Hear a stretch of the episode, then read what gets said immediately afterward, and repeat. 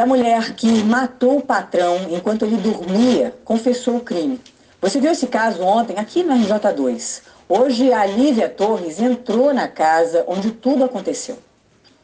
O cenário da casa é de abandono.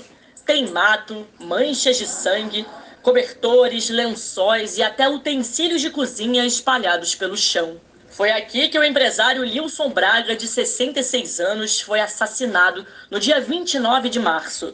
De acordo com a polícia, a responsável pela morte é Isabela Oliveira, de 19 anos, que trabalhava na casa como empregada doméstica. Ela foi presa no domingo. O corpo só foi localizado porque o filho Alexandre estranhou uma movimentação dos cachorros da casa próximo à cisterna e decidiu abrir o local. De acordo com a Polícia Civil, Lilson levou um tiro no peito enquanto dormia. O revólver era dele mesmo que herdou de uma coleção de armas do pai. O Lilson morava nessa casa aqui em Pedra de Guaratiba há mais de 30 anos. O quarto dele ficava no segundo andar. A polícia acredita que outras pessoas tenham envolvimento no caso e quer saber agora quem pode ter ajudado Isabela a trazer o corpo do empresário lá de cima, enrolado num lençol e jogado nessa cisterna. Isabela começou a trabalhar na casa como empregada doméstica no ano passado. Segundo a polícia, ela planejou o crime porque queria dinheiro e viu uma oportunidade, já que Lilson tinha joias, relógios e até euros e dólares guardados em casa. As caixas onde estavam os pertences ficaram vazias. Isabela fez saques no cartão de crédito de Lilson e confessou o crime. O filho conta que a morte do pai lembrou a crueldade do que aconteceu com o ator Jeff Machado, que foi morto e encontrado dentro de um baú concretado numa casa na zona oeste do Rio. Outra semelhança entre os dois crimes é o fato de o assassino passar mensagens pelo telefone fingindo ser a vítima. Isabela também escreveu pelo celular como se fosse o patrão e dispensou a cuidadora da mãe dele, Dona Lia, de 91 anos, que vivia em outra casa no mesmo terreno.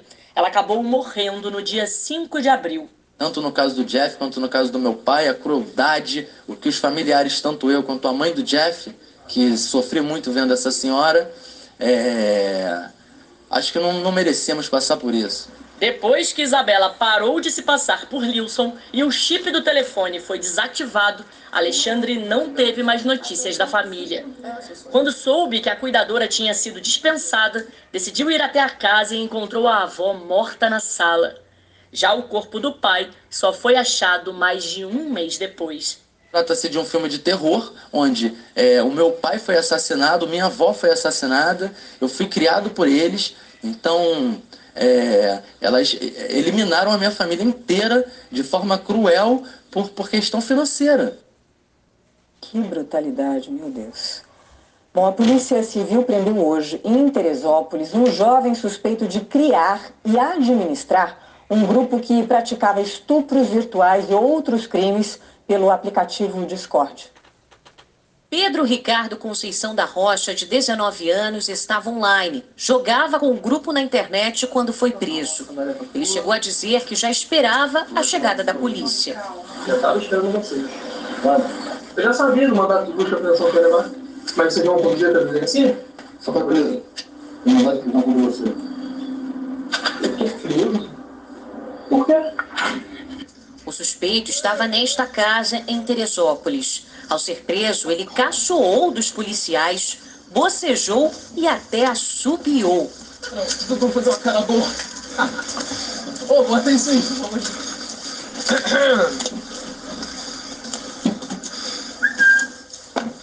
Isso demonstra a personalidade dele, uma personalidade fria, e que inclusive alegou que estava aguardando a chegada da polícia, como se já soubesse que uma, uma medida cautelar judicial seria cumprida naquele dia. As investigações apontam que Pedro Ricardo era criador e administrador de um grupo de estupro de crianças e adolescentes na plataforma Discord. Ele era conhecido como King, rei em inglês. Esse grupo era especializado em cometimento de crime contra as crianças e adolescentes crianças eram expostas ali, adolescentes eram expostos ali de forma sem roupa e ali também era exigido que cometesse todo tipo de, de, de atrocidade contra essas, essas crianças e adolescentes.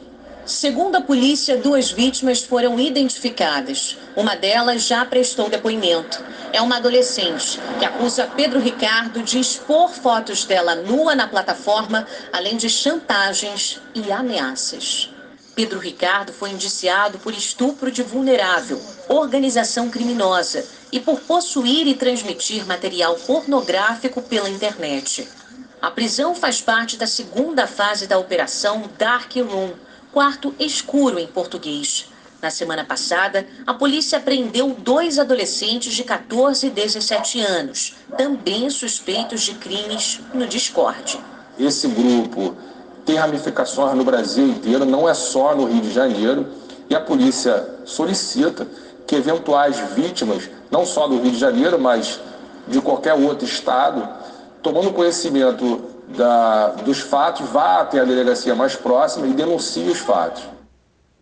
Assustador, né, o que tem acontecido nessas redes sociais. A polícia informou que Pedro Ricardo Conceição da Rocha ficou em silêncio durante o depoimento na delegacia. O aplicativo Discord nos enviou a mesma nota de quando denunciamos o caso pela primeira vez. Disse que tem política de tolerância zero para atividades prejudiciais à sociedade e que nos últimos seis meses removeu 98% das comunidades identificadas com abuso de crianças no Brasil.